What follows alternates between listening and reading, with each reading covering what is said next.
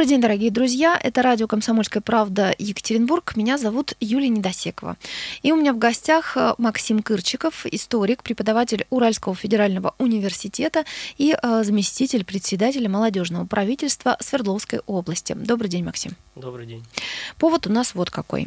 85 а, лет э, исполнилось Свердловской области. Ну, если зайти в Википедию, я вам облегчу труд, немножко озвучу, да, несколько э, фраз из Википедии я вам сейчас зачитаю. Итак, Свердловская область граничит на западе с Пермским краем, на севере с Республикой Коми и Ханты-Мансийским автономным округом, на востоке с Тюменской областью, на юге с Курганской, Челябинской областями и Республикой Башкортостан. А, датой основания административного центра считается 1723 год, ого, когда а, начал работу казенный металлургический завод на реке Исеть. А, в свое время область входила в состав Сибирской губернии, а затем Зауральской области Пермской губернии Российской империи. Образована как область РСФСР 17 января 1934 года при разделении Уральской области в нынешних границах с 1938 года после выделения ее из состава Пермской области. Не врет Википедия? Да, все верно. Хорошо. А, ну, собственно, э, когда э, образовалась современная территория Свердловской области, более-менее, да, понятно, из той же самой Википедии. Но как это происходило, это, конечно, вопрос и вопрос к историкам. И вот если Максим нас просветит в этом отношении, будет очень интересно. На самом деле, если мы будем говорить о том, что современные границы области обретают только в 1938-м, есть вот небольшое здесь замечание, что все-таки современная граница, она угу. обитает скорее в 42-м, потому что э, Каменские и Покровские районы, э, принадлежащие Челябинской области, они возвращаются на территорию Свердловской области, в том числе из-за того, что Каменск-Уральский наделяется э, статусом города угу. и, соответственно, обретает свое название Каменск-Уральский в 1940 году аккумулирует вокруг себя и сельскохозяйственную округу, аккумулирует э, как центр, один из центров притяжения промышленности, это и Синарский трубный завод, это и Уральский алюминиевый завод. И, соответственно, становится очевидно, что размещение производительных сил, как тогда говорили, будет более комфортно, если будет ближе к Свердловску. То есть он mm-hmm. действительно и географически ближе к Свердловску, и было решено передать эти районы в Свердловскую область. И так она обрела свои современные очертания. Что касается вопроса, как произошло так, что Свердловская область стала вот такой, какой она есть, именно в такой территориальной конфигурации, и что границы ее не меняются до сих пор, то есть они как, в общем-то, утверждены, а, начиная с 1938 года, и они существуют до сих пор. То есть э, здесь существует на самом деле несколько причин этого момента. Э, первое – это задачи, которые ставило перед собой советское правительство в деле действительно модернизации промышленности, в деле э, той же коллективизации, которая была проведена mm-hmm. в 30-е годы. И к середине 30-х годов стало понятно, что те крупноблочные регионы, которые существуют, они были как раз-таки с начала 20-х годов, и территория Урала подпала под э, конкретный эксперимент по районированию страны. То есть один из первых крупных регионов в стране, в советской стране, mm-hmm. в РСФСР, был осуществлен именно на Урале, на Северном Кавказе и на Урале. И с 23 года мы имеем такое понятие, как Уральская область, mm-hmm. которая простиралась от, э, в общем-то, степей Казахстана до Северного Ледовитого океана. Если говорить более конкретно, то она занимала площадь около 7, э, более 1 миллиона 7 тысяч, 70, 700 тысяч квадратных километров, и чуть ли не больше Уральского федерального округа была. Но это тоже были хозяйственные задачи, потому это что... Уральская, Уральская да? область, да. Mm-hmm. Она существовала с 23 по 34, ну, по 34 как раз. Год, да, вот, они, вот эти mm-hmm. вот 11 лет, когда, в общем-то, за счет вот этого всего была восстановлена экономика региона, mm-hmm. прежде всего э, поставлены задачи по размещению производительных и промышленных сил. Это как раз время mm-hmm. создания Уралмаша, Магнитогорского металлургического комбината и других крупных э, вот таких вот наших известных промышленных предприятий, которые стали опорой Урала не только до военного времени, но и после военного. После. Вот смотрите, э, была же достаточно интересная э, ситуация с э, Пермской да, и Челябинской областью. Насколько я знаю, ну что-то, в общем, от Пермской и Челябинской области сначала принадлежало Свердловской области и наоборот. Да? Вот как происходило вот это разделение? Вообще, на самом деле, мне всегда ужасно было интересно вот что. Вот Уральский федеральный округ, да, у нас в Уральский федеральный округ входит Свердловская область, да, Курганская, Челябинская, ну, Тюменская Хмал, со всеми округами, да, да, то есть 5, 5 округов. Но э, Пермская область не входит, хотя она, например, гораздо к нам ближе, чем Хмау и Янау. Вот мне очень интересен этот вопрос, как это происходило, что было, э, что принадлежало тому Здесь краю, мы что нашему... выходим к вопросу вообще политическому и экономическому, потому что есть такое понятие, как Уральский экономический район, который mm-hmm. вбирает в себя вот те области Урала, которые экономически тяготеют и к Среднему mm-hmm. Уралу, и в принципе к горнозаводскому вот этому ядру, которое существовало, ну, в общем-то, с 18 столетия. И понятно, что в советское время Уральский экономический район, он, в принципе, оформился. И когда произошло деление на федеральные округа, вот 2000 год, mm-hmm. да, постановлением, э, указом президента, и получилось, что Пермская область, ставшая Пермским краем в 2005 оказалась вне mm-hmm. вот этого Уральского федерального округа потому что было обосновано то, что она тяготеет к Поволжью и так далее, и так далее, и так далее. Вы знаете, я пример, пример исторически приведу, когда Вятская губерния не вошла в состав Уральской области, потому что э, там, как считалось, еще непонятно было, насколько готов к э, новым задачам пролетариат, насколько она в то время была, ну, такой уже немножко захолустной, да, пусть mm-hmm. не обижаются, э, как говорится, наши соседи, но была сделана ставка на промышленное развитие.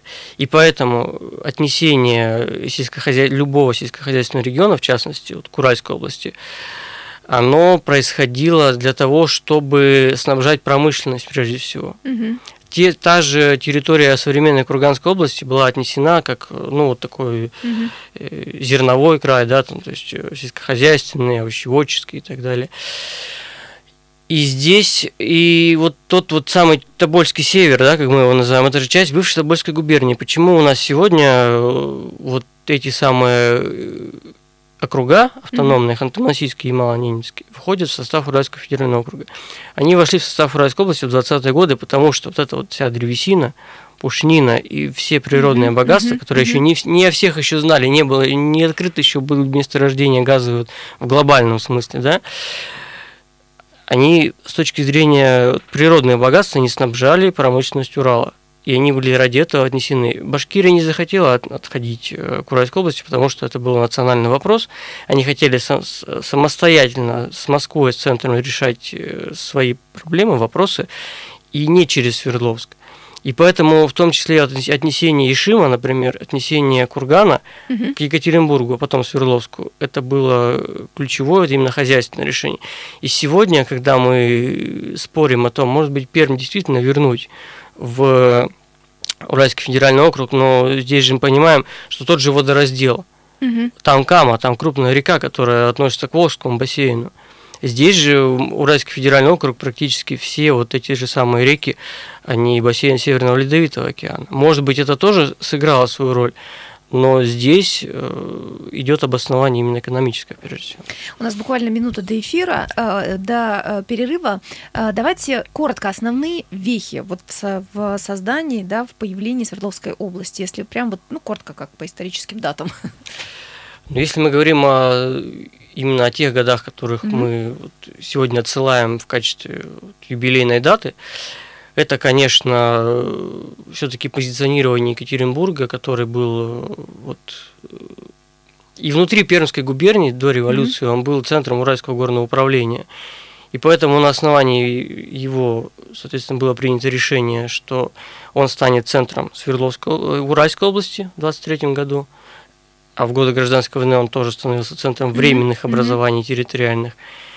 И после того, как стало понятно, что в каждом, за каждым крупным промышленным городом или хотя бы транспортно развитым городом, который на транспортных путях, нужно закреплять конкретную территорию, было принято решение, что 17 января 1934 года область будет разделена, и это прямо было написано, что по ходатайству хозяйственных, советских и общественных организаций Уральской области, поэтому, соответственно, образовалась Свердловская, Челябинская и Обская-Иртышская. Свердловск – первой, Челябинск – второй и Тюмень – третий. Но они тоже недолго просуществовали вот в той конфигурации. Быстро довольно распалась Обская-Иртышская, в итоге там тоже были свои деления, и в итоге образовалась Тюменская область. Э, Челябинская тоже менялись границы, и Свердловская, соответственно, осталась вот в тех границах, которых мы обсуждали. Вот самое важное, вот буквально за несколько секунд попробую сказать, то, что глава Уральской области Иван Дмитриевич Кабаков, который возглавлял всю эту огромную территорию, он остался именно в Свердловске. То есть он был председателем Свердловского обкома mm-hmm. еще три года до тех пор, пока его не сместили. То есть было очевидно, что центр Уральской области сохраняется вот это ядро, и на нее была сделана ставка в индустриализацию, и, соответственно, все эти промышленные гиганты появились. Максим Гырчиков, историк, преподаватель Уральского федерального университета и заместитель председателя молодежного правительства а, Свердловской области в гостях у радио «Комсомольская правда» Екатеринбург. Мы вернемся через пару минут.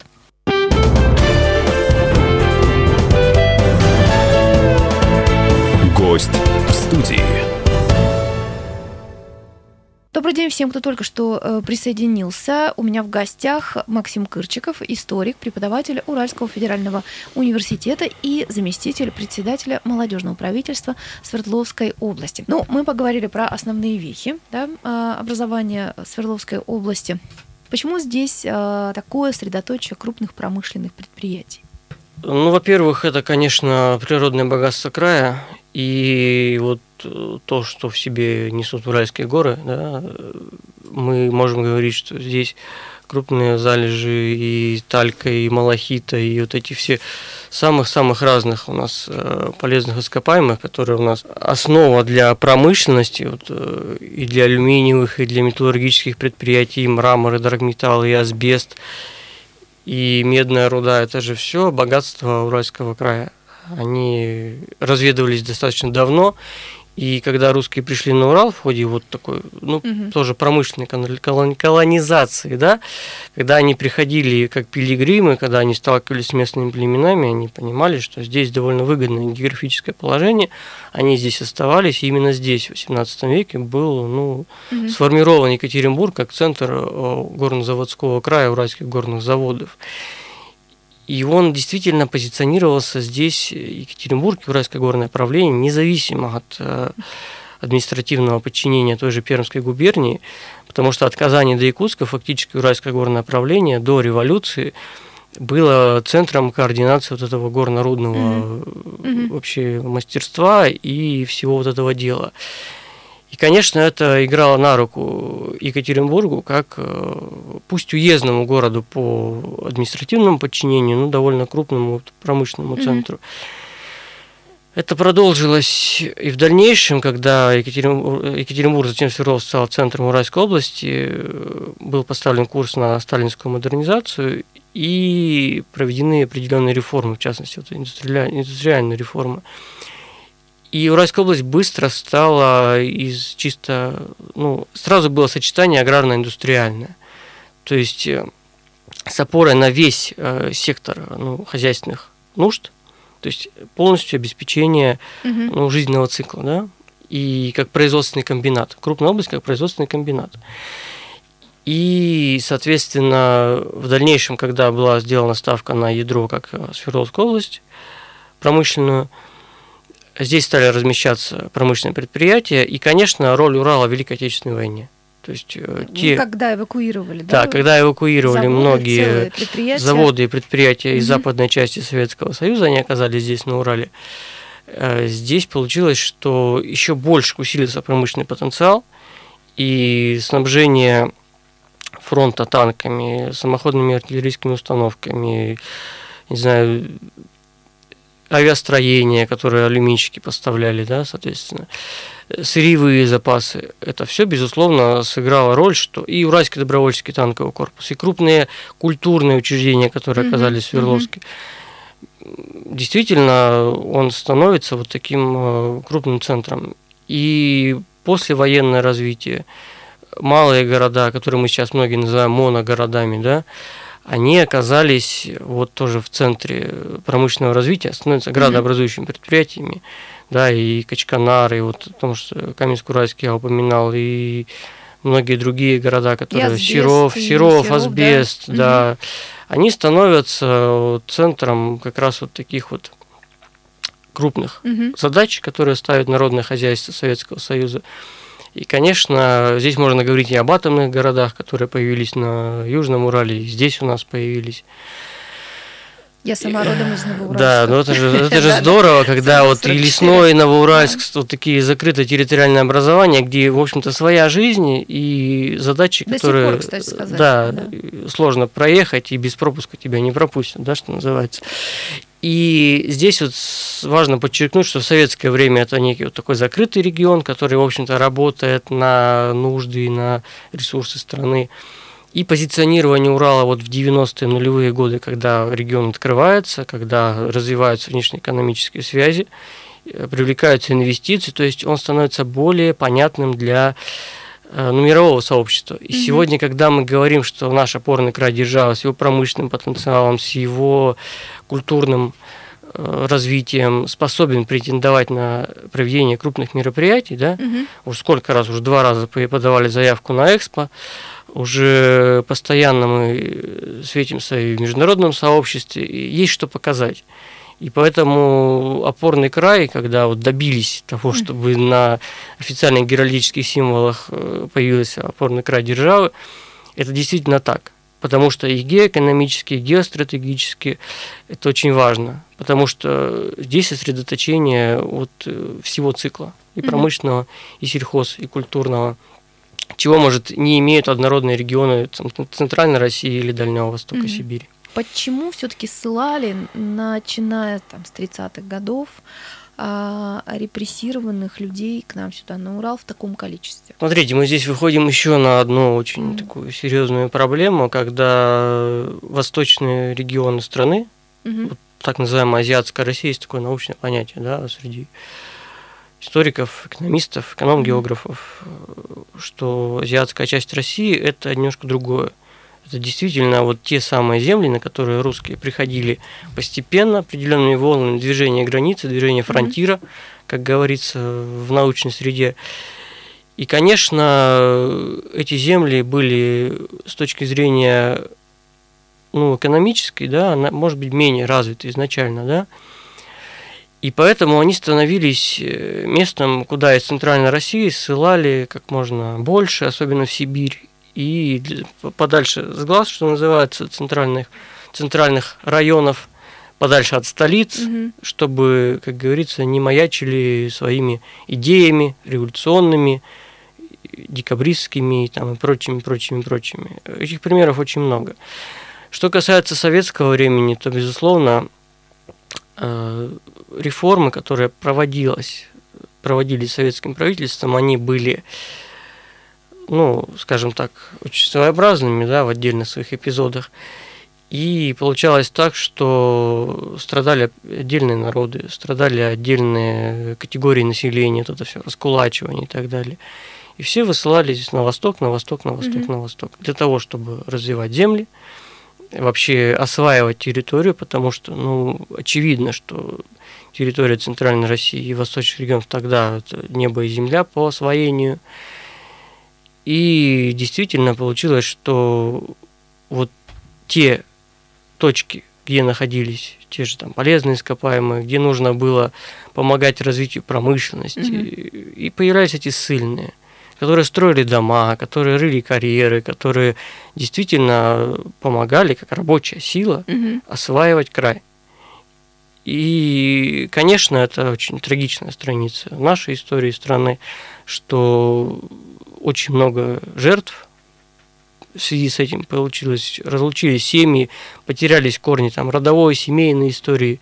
Кто-то там из Поволжья приехал на Дальний Восток и забылся, потерялся, и, соответственно. Но, тем не менее, это дало определенный результат вот той самой плановой экономики, которая ставила задачи, и трудом сильных было сделано очень много. потому что действительно край нужно было развивать, угу. заходить в самые отдаленные уголки. Возьмем север Свердловской области, там и до сих пор много вот этих вот самых вот, что называется, тюрем, зон, uh-huh, uh-huh. где отбывают наказания осужденные.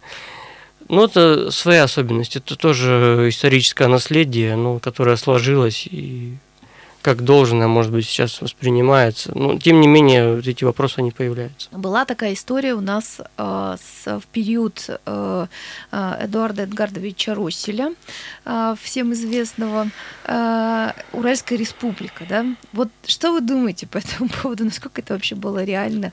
Э, как это могло повлиять на, на нашу жизнь, если бы это случилось? Ну, на самом деле мы здесь говорим о известных таких вещах, которые mm постоянно ссылаются, что в 90-е годы мы могли бы быть тем регионом, который сегодня позиционирует себя как отдельные республики, mm национальные республики, у которых остались вот эти сношения да, с Москвой и меньшее отчисление там федеральный бюджет и сохранение своего. С точки зрения экономической это, безусловно, интересно. С точки зрения политической мы понимаем, что было в 90-е годы, когда Ельцин сказал, берите столько суверенитета, сколько, в общем-то, влезет, сколько возьмете. Сколько сможете. Сколько mm-hmm. сможете. И, конечно, регионы, которые обладают крупным потенциалом в разных соотношениях, они, безусловно, попытались воспользоваться этой ситуацией. Конечно, здесь имеет большое значение роль политического лидера, который может взять ну да, на себя эти конечно. заявления и Россель выполнил эту задачу, хотя он потом действительно попал в опалу и только через некоторое время вернулся к власти по-настоящему. Но стоит сказать, что в современной, наверное, вот, интерпретации российского федерализма как такового, о нем тоже много говорят, много пишут. Он трансформируется на практике. Нужно понимать, что здесь возобладал фактор вот такого вот русскоязычного региона все-таки, который, ну, он не национального характера, да, несмотря на то, что сегодня в области там 160 национальностей, это все-таки русскоязычный регион на 93%. И, конечно, чтобы сохранить территориальную целостность, э, Москва понимала, что давать возможность э, таким регионам, пусть вот очень сильным, эту возможность, она может вызвать цепную реакцию. И, в принципе, Москва отреагировала здесь достаточно адекватно с точки зрения сохранения территориальной целостности. Небольшое историческое отступление. Я смотрел очень много материалов э, и, в общем-то, специализируюсь на них в плане научной деятельности по так называемому уральскому регионализму. Это вот та же самая волна, которая была в 20-е годы. Ведь Уральская область крупная, обширная, от 20-х годов это тоже некий уральский регионализм. Это позиционирование. И Кабаков, он многие вещи решал без согласования с Москвой. Особенно местного, хозяйственного значения. Но это не понравилось. И Уральскую область разделили, и появилась Свердловская область в том числе, как ядро в 1934 году. То есть центр здесь чутко реагирует, насколько и когда можно распространять полномочия. Чем, по вашему мнению, особенно примечательна Свердловская область? Ну, во-первых, это родной для меня край, регион, хотя у меня предки из разных областей есть, особенно по материнской линии из Центральной России, прежде всего, да даже и из Сибири есть. Но я родился здесь, я понимаю, что здесь э, центр сосредоточение. Вселенной. ну, не столько вселенной. Понимаете, когда начинается разговор, что Екатеринбург столичность и так далее, это, конечно, да. да. Нет, я шучу. Это интересно. Нет, я говорю, что в целом здесь э, нужно очень объективно смотреть на вещи. Потому что если мы видим, что для человека есть возможность здесь развиваться, получить образование, работать здесь, в общем-то, создать семью, состариться и так далее, и так далее, и так далее. А кто-то постоянно поеду туда, поеду сюда, поеду в Москву, поеду за границу, создам международную компанию и, и так далее, и так далее. Родной край нужно любить, родители не выбирают. И, соответственно, каким бы он ни был, с какими бы трудностями сегодня не сталкивались, их достаточно. И в стране, и здесь, в Свердловской области. Но надо через все это проходить и понимать, что там, где ты на сегодняшний момент проживаешь, э, нужно чувствовать, что именно в этом состоянии ты готов принести пользу. И многие это осознают, и для них Свердловская область – это действительно родная земля, для которой хочется работать и приносить пользу. Спасибо большое. Я так же, как и вы, являюсь патриотом малой родины и совершенно с вами согласна. А, Максим Кырчиков, историк, преподаватель Уральского федерального университета, заместитель председателя молодежного правительства Свердловской области, был в гостях у радио «Комсомольской правды» Екатеринбург. Гость в студии.